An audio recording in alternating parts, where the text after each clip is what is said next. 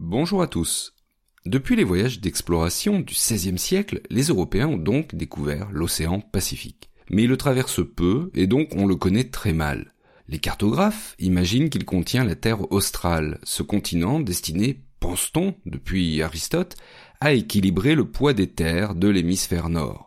Mais faute de le connaître vraiment, toutes sortes de légendes courent à son sujet, et dès qu'on découvre une nouvelle terre dans le Pacifique, on la rattache à ce continent mythique. Roas Fernandez, un navigateur espagnol, prétend l'avoir découvert en 1576, mais il meurt avant qu'on en sache plus. En fait, il a probablement découvert une partie de la Nouvelle-Zélande.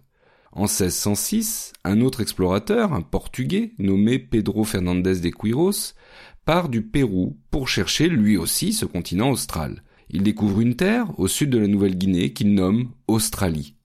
Persuadé d'avoir d'ailleurs résolu le mystère, il la présente au roi d'Espagne comme la Terra Australis Incognita, la terre australe inconnue.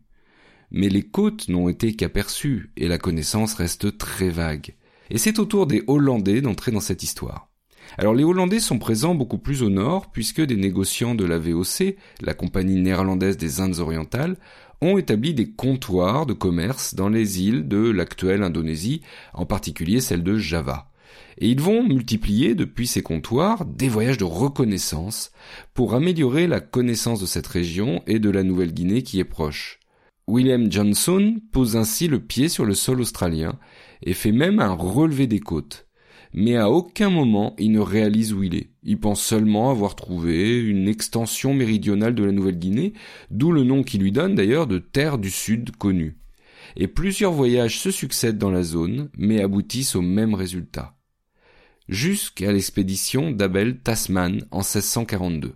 Alors lui part de Batavia, l'actuelle Jakarta, dans les Indes néerlandaises, et il se rend d'abord à l'île Maurice, donc il part vers l'ouest. Puis de là, il part vers l'est, mais il va faire deux erreurs de navigation. La première, c'est qu'il part beaucoup trop au sud pour atteindre son objectif qui était l'Inde. Et donc logiquement, il manque euh, l'Inde et il traverse l'océan Indien. La seconde, c'est qu'il cherche à profiter des vents forts qui soufflent au 40e degré de latitude sud, les fameux 40e rugissants. Tous les navigateurs les connaissent ces vents, mais ils savent qu'il faut savoir changer de cap au bon moment, c'est-à-dire aller au nord-est pour atteindre sa destination, les comptoirs européens. Mais Tasman, lui, se laisse beaucoup trop porter par les vents, et il arrive ainsi sur des côtes inconnues. Il les appelle Terre de Diemen, en l'honneur du gouverneur général des Indes hollandaises. Et plus tard, on appellera cette île du nom de son découvreur, la Tasmanie. Alors très intrigué par cette découverte, Tasman cartographie le littoral, et il nomme les reliefs, les côtes et tout ce qu'il aperçoit. Et son exploration lui fait découvrir la Nouvelle-Zélande, qu'il pense rattacher à la pointe sud du continent américain. Alors la première rencontre avec le peuple locaux, les Maoris, tourne d'ailleurs assez mal. Quatre marins hollandais sont tués et Tasman appelle la baie où ils ont accosté la baie des meurtriers. Actuellement on dit Golden Bay, un nom qui est déjà beaucoup plus engageant.